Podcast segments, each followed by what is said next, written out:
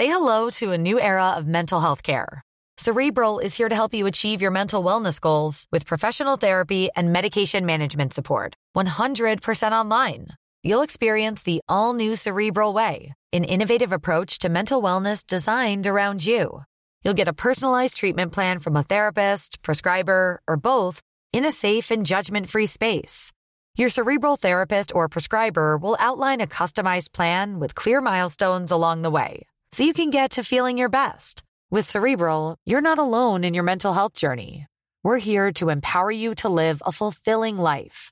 So take that first step towards a brighter future and sign up today at cerebral.com slash podcast and use code ACasts to get 15% off your first month. Offer only valid on monthly plans. Other exclusions may apply. Offer ends July 31st, 2024. See site for details.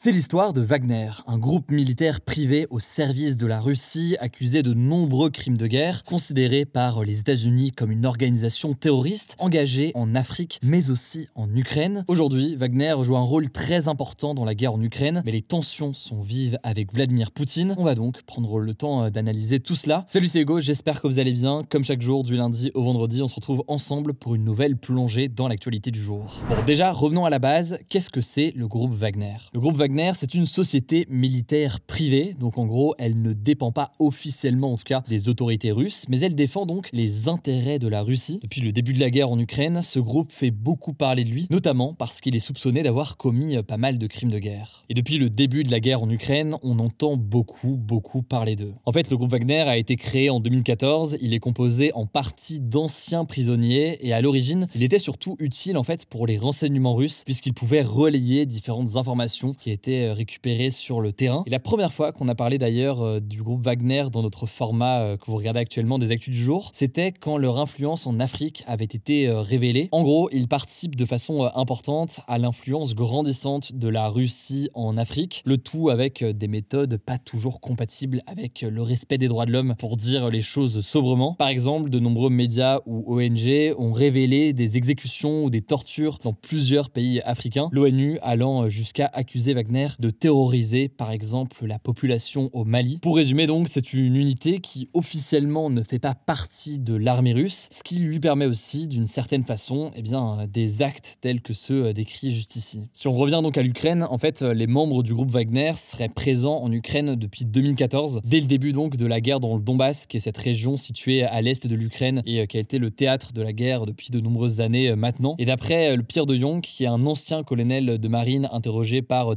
TV5 Monde, eh bien les relations à l'époque étaient plutôt correctes entre euh, les paramilitaires Wagner et les soldats russes officiellement euh, envoyés par le gouvernement. Mais alors, qu'en est-il aujourd'hui et pourquoi est-ce qu'on entend euh, parler de tensions Eh bien en fait, il semblerait que les relations entre le gouvernement russe et ce groupe Wagner aient pas mal évolué. Et c'est notamment à cause de la relation entre Vladimir Poutine et un homme. Cet homme, c'est Evgeny Prigogine, c'est le chef du groupe Wagner. Et ces derniers temps, il s'est montré très critique envers le gouvernement russe. Le 5 mars dernier, par exemple, il est apparu dans une nouvelle vidéo dans laquelle il se plaint du manque de munitions pour ses hommes. Il a même menacé de quitter la ville de Barmout, où les combats sont très importants en ce moment, et où d'ailleurs ses hommes jouent un rôle majeur. Par ailleurs, en février, Prigogine avait déjà accusé le ministre russe de la Défense Sergei Shoigu de trahison, car eh selon lui, la Russie ne livrait pas suffisamment de munitions au groupe Wagner.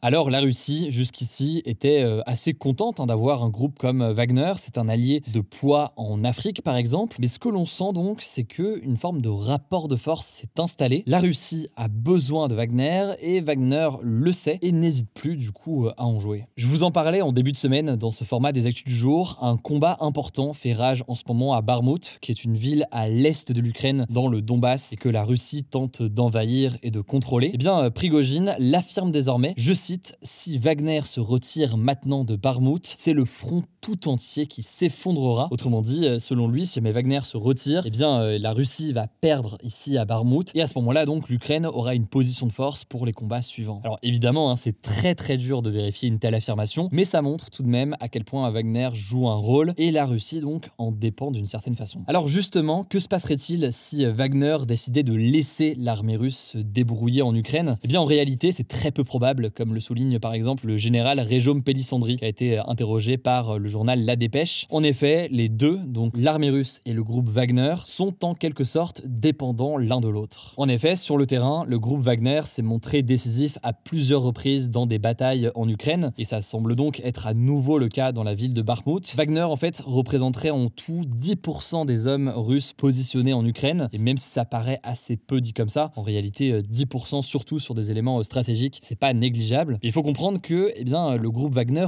aussi a besoin de la Russie. Déjà, je le disais, Prigogine ne cesse d'appeler au renfort de munitions qui viennent donc de la Russie. Donc euh, Wagner a besoin de la logistique militaire russe pour euh, combattre. Et en plus de ça, eh bien, le groupe certes a des hommes et des armes individuelles, mais ils n'ont pas de chars, pas d'avions, bref, ils ne pourraient absolument pas combattre seuls. Et bien sûr, même si le président russe Vladimir Poutine ne le reconnaît pas officiellement, eh bien, le groupe Wagner ne pourrait pas exister sans le soutien du président russe. C'est en fait toute l'ambiguïté hein, de ce groupe paramilitaire et de sa relation avec euh, la Russie. Il y a une forme d'interdépendance que l'on observe donc actuellement. Bref, ça me semblait important de refaire un point sur Wagner aujourd'hui. Je vous mets des liens en description si vous voulez en savoir plus. Au passage, n'hésitez pas à vous abonner, si ce n'est pas encore le cas, que ce soit sur YouTube ou alors d'ailleurs sur la version podcast sur Spotify, Apple Podcast ou autre. Et je vous laisse avec Blanche pour les actualités en bref. Je reviens juste après. Merci Hugo et salut tout le monde. On commence avec des nouvelles de la mobilisation contre la réforme des retraites. Alors le trafic SNCF était toujours fortement perturbé et ça va continuer ce week-end. La moitié des TGV Inouï et des Wigo, mais aussi 60% des TER sont supprimés. En région parisienne, la circulation des RER e et Transilien est elle aussi fortement perturbée. Concernant la RATP, donc les transports parisiens, il y a, je cite, une nette amélioration. Le trafic sera normal sur toutes les lignes, sauf la 5, la 8, la 10 et la 13. Je vous mets des liens en description si vous voulez plus de détails. En tout cas, une journée de manifestation est prévue ce samedi, mais aussi mercredi prochain, on suivra ça. Deuxième actu,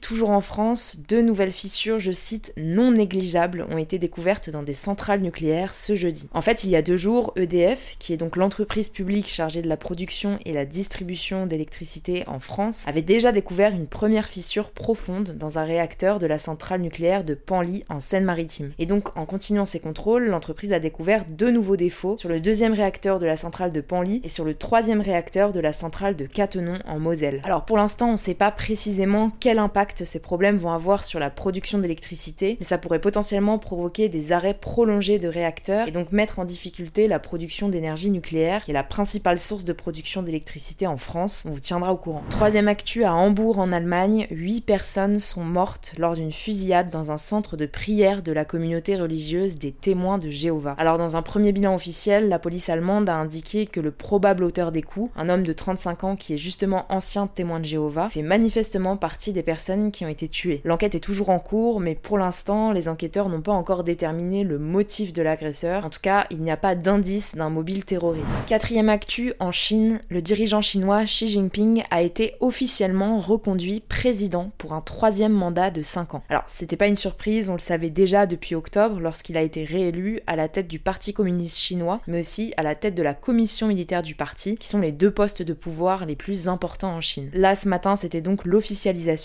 après un vote unanime de l'Assemblée nationale populaire de Chine. Avec ce troisième mandat, Xi Jinping devient ainsi le dirigeant à rester le plus longtemps au pouvoir dans l'histoire récente de la Chine. Cinquième actu, on revient en France, la consommation d'alcool, de tabac et de cannabis a baissé chez les jeunes de 17 ans entre 2017 et 2022, selon une étude de l'Observatoire français des drogues et des tendances addictives. Alors il y a plusieurs choses intéressantes à retenir de cette étude. Déjà en 2017, 25% des interrogés déclaraient qu'ils fumaient au moins une cigarette par jour et ce chiffre est passé à 15,6% 5 ans plus tard. L'Observatoire a aussi constaté un recul généralisé de la consommation d'alcool et de cannabis. Alors selon les auteurs, cette baisse peut s'expliquer par la pandémie qui a limité les moments de sociabilité et donc des moments où on peut potentiellement prendre de la drogue, mais aussi par le changement de la perception des drogues et par l'efficacité des campagnes de prévention. En revanche, selon l'Observatoire, deux nouvelles pratiques se sont démocratisées chez les adolescents. La première, c'est la cigarette électronique, dont l'usage a triplé en 5 ans. La deuxième, c'est le CBD, une substance du cannabis qui n'a pas d'effet addictif, qui a été expérimenté par plus de 17% des jeunes interrogés. Dernière actu, à Berlin, la capitale de l'Allemagne, les femmes ont désormais le droit de se baigner seins nus dans les piscines. En fait, cette décision a été prise après qu'une femme a saisi le bureau berlinois de lutte contre les discriminations. Elle considérait être discriminée parce qu'elle n'avait pas les mêmes droits que les hommes qui sont eux autorisés à nager torse nu dans les piscines. Et donc, face à ça, la société qui gère les piscines berlinoises a déclaré qu'elle appliquerait à l'avenir son règlement intérieur de manière à respecter l'égalité des sexes. En avril 2022, la ville de Göttingen avait déjà été la première à mettre en place cette mesure. Voilà, c'est la fin de ce résumé de l'actualité du jour. Évidemment, pensez à vous abonner pour ne pas rater le suivant, quelle que soit d'ailleurs